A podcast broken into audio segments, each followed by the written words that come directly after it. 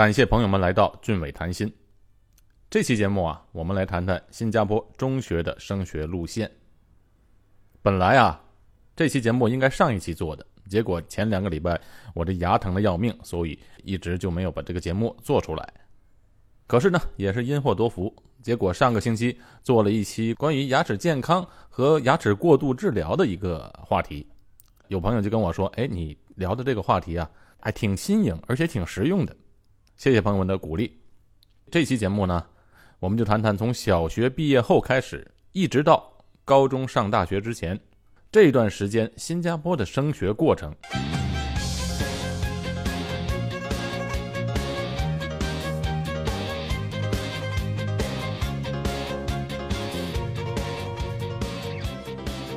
和国内学校来比啊，情况是很不同。别看我来这边这么多年了，要不是我小孩今年小六毕业，我还真的不太了解。原来只有一个大概模糊的概念，但是一点都不具体。哎，这一次我真的是花了时间好好的研究了一番。提起新加坡教育制度和其他国家有什么不同，网上的信息一大堆，但差不多都一样。都说新加坡的会考制度啊，新加坡的英式教育啊，双语制度啊，哎双语制度确实是新加坡教育的一大特点，但这个双语制度只是手段，不是目的。新加坡学校的分流制度啊，哎，特别是分流制度，好像这分流制度是新加坡独有的，其实不是。国内其实也分流，学校里每个年级都有重点班，区里的、市里的重点学校。重点学校里面还有重点的班级，重点班级里面还有重点要培养的高考的优秀学生。考上了大学之后还分一本二本呢。这其实不也是分流吗？只不过不这么叫而已。我自己本人体会啊，新加坡教育制度最与众不同的地方，就是这儿的教育制度的终极目标是培养学生们就业，就业。才是这个教育制度最根本的目标。所以啊，在升学的路途中，从中学开始，给学生们很多条通道去选择，而且新加坡就业情况又特别的好，自己这本身的人都不够，还需要大量的外来人，还满足新加坡经济的需要。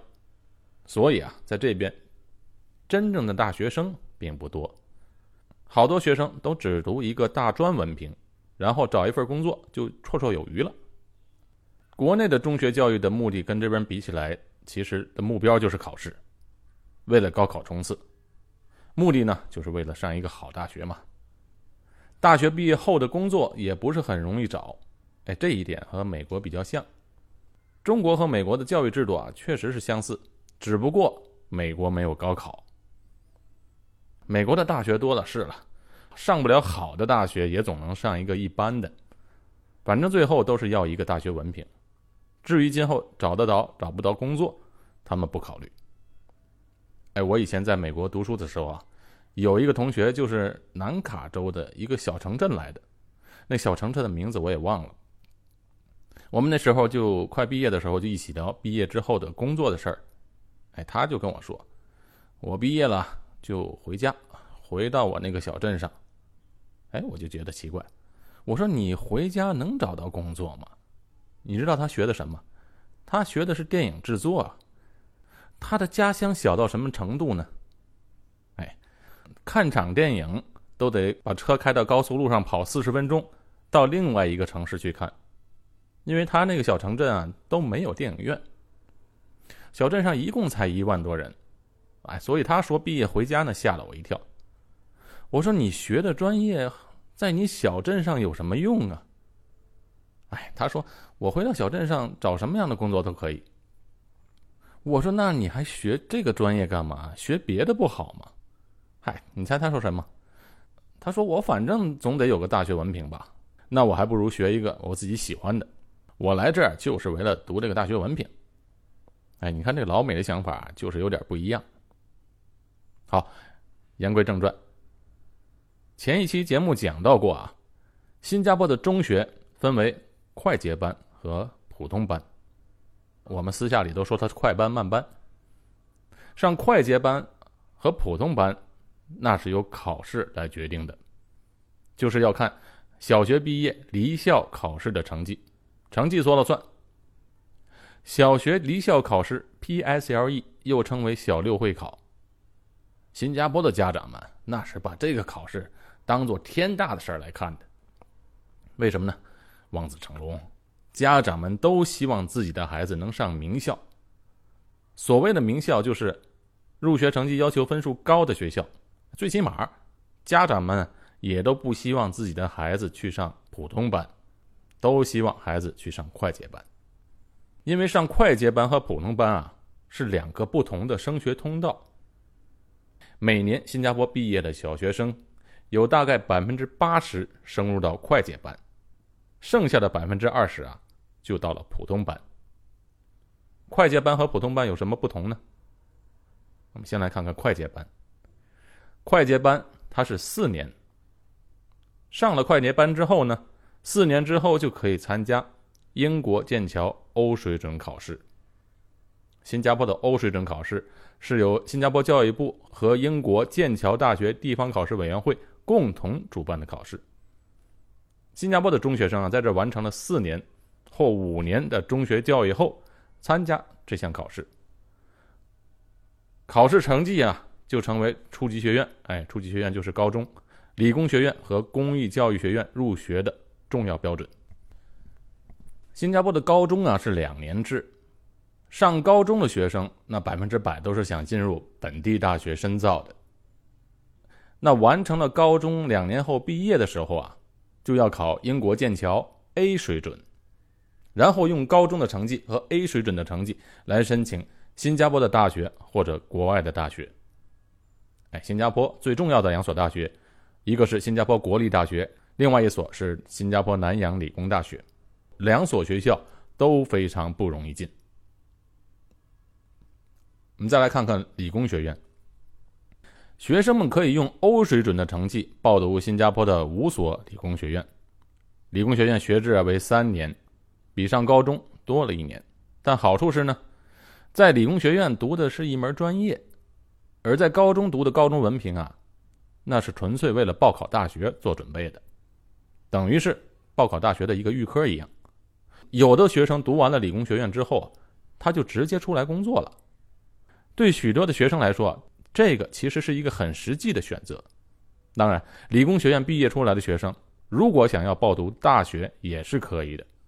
而且啊，在理工学院里修的学分在大学里也是承认的。专业相同的话，在大学里还能省下一年的时间。所以你看，比较高中和理工学院的学生来讲，如果在欧水准考试成绩不错的学生，哎，对自己的学习成绩比较有信心，哎，他们都会选择去读高中，下定决心就报读大学了。但是这里有一个小小的风险。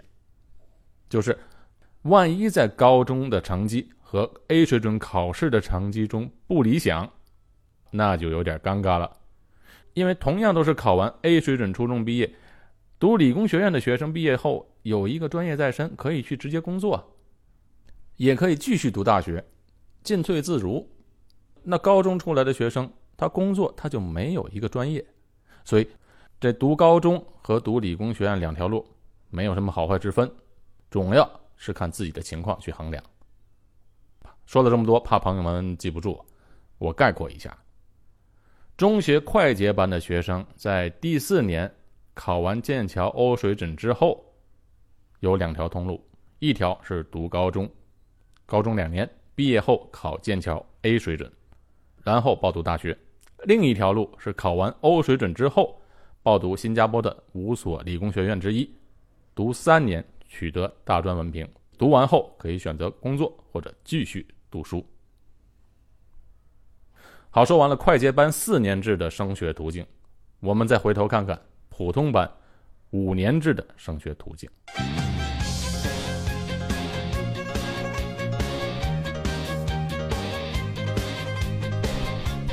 每年的小学毕业生，有差不多百分之八十的学生啊进入到快捷班。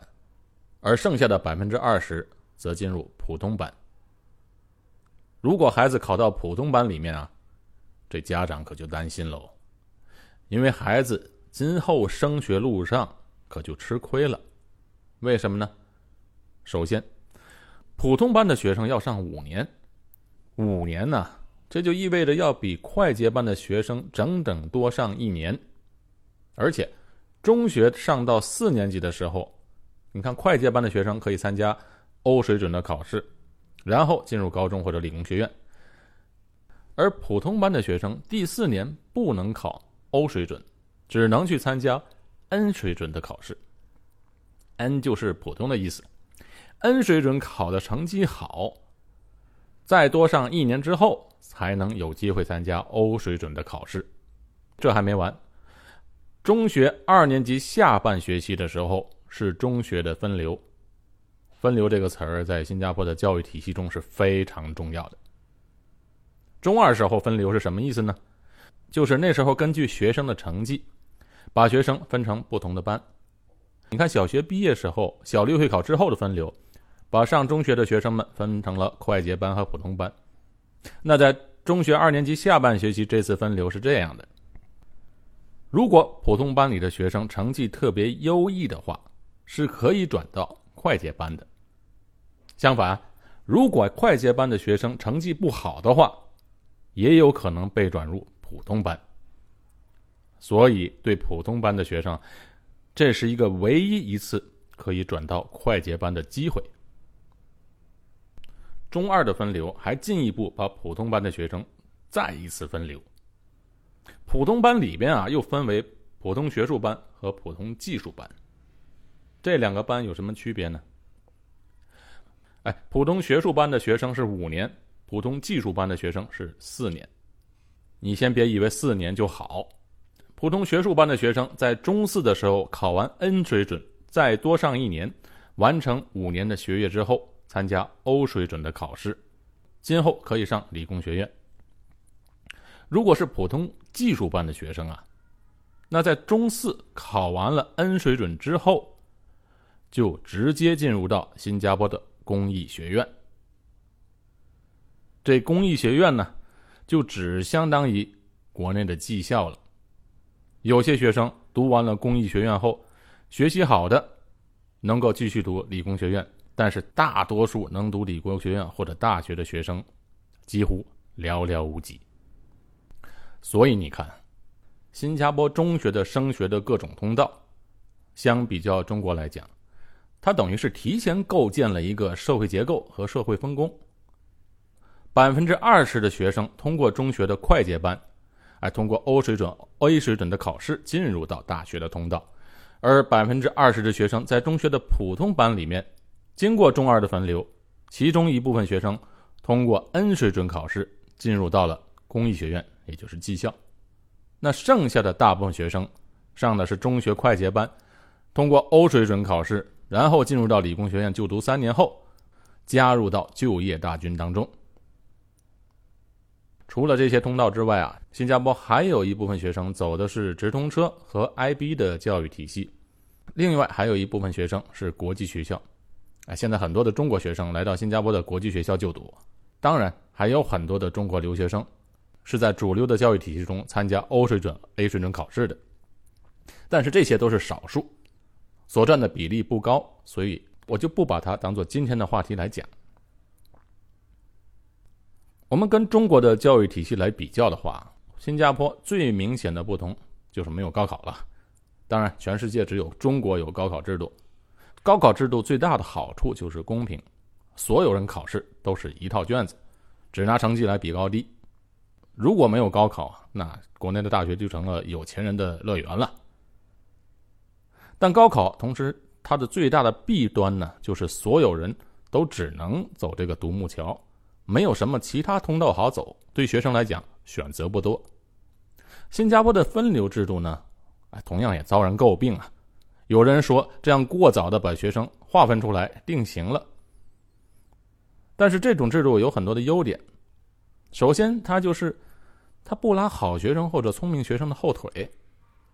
如果你学习成绩好，那你可以被分到中学的快捷班、欧式准考试，然后高中，高中两年毕业后 A 水准。然后就可以考新加坡的三所大学之一，你可以一路快速的完成学业，拿到好的文凭。不过这样的学生大概只能占到所有学生当中的百分之二十到二十五。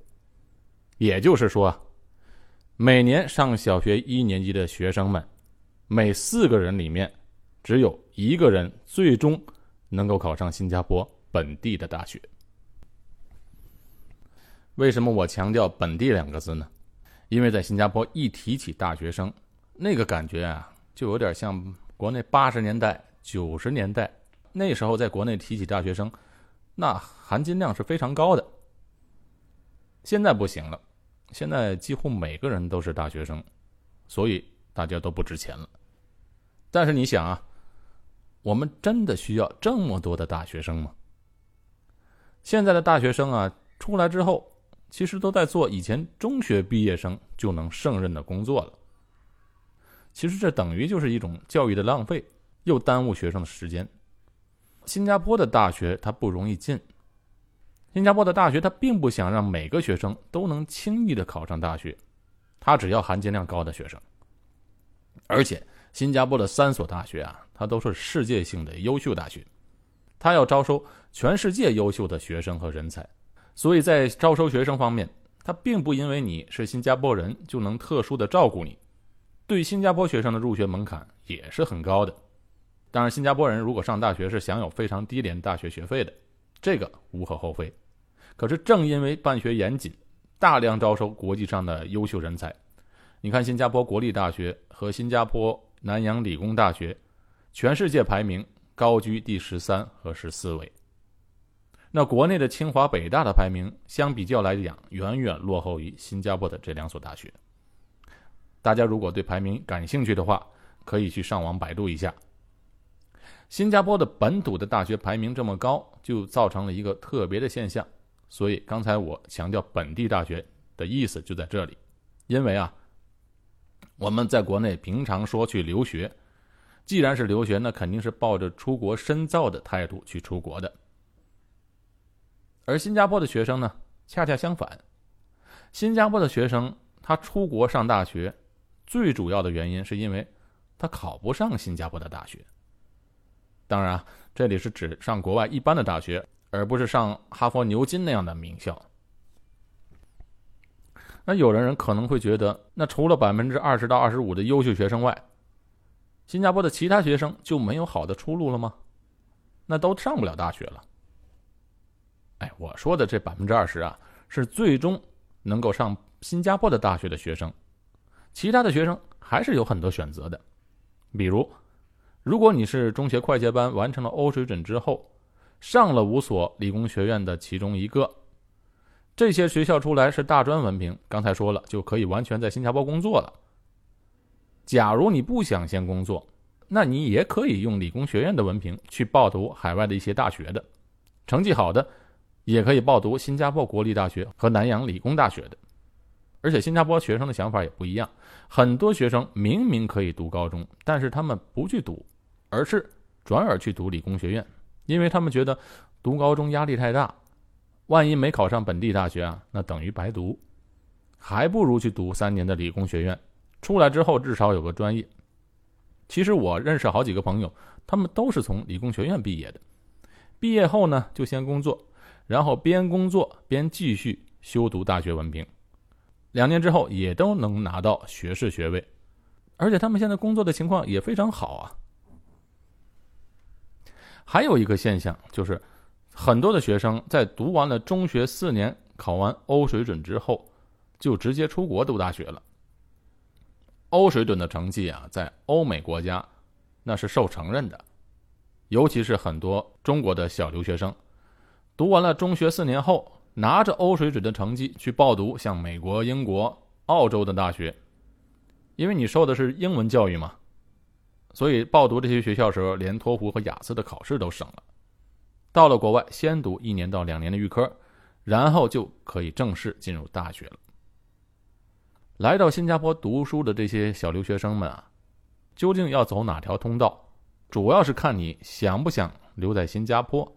或者是去到别的国家，如果你想在新加坡留住的话，那么你读完中学后，读理工学院毕业后，不管你上不上大学，你理工学院毕业就工作的话，呃，在工作期间申请新加坡的永久居民，这样很容易拿到新加坡的身份。假如你如果不想留在新加坡的话，那你读完 O 水准或者 A 水准，就可以去别的国家继续深造。所以这两条路应该怎么走，完全是看自己的最终目的是什么。好，讲了这么多，到了节目的尾声了，希望这一期的节目对大家有所帮助。如果大家觉得节目好的话，别忘了点击一下订阅键。感谢朋友们收听《俊伟谈心》这一期节目是在新加坡录制的，我们下期见。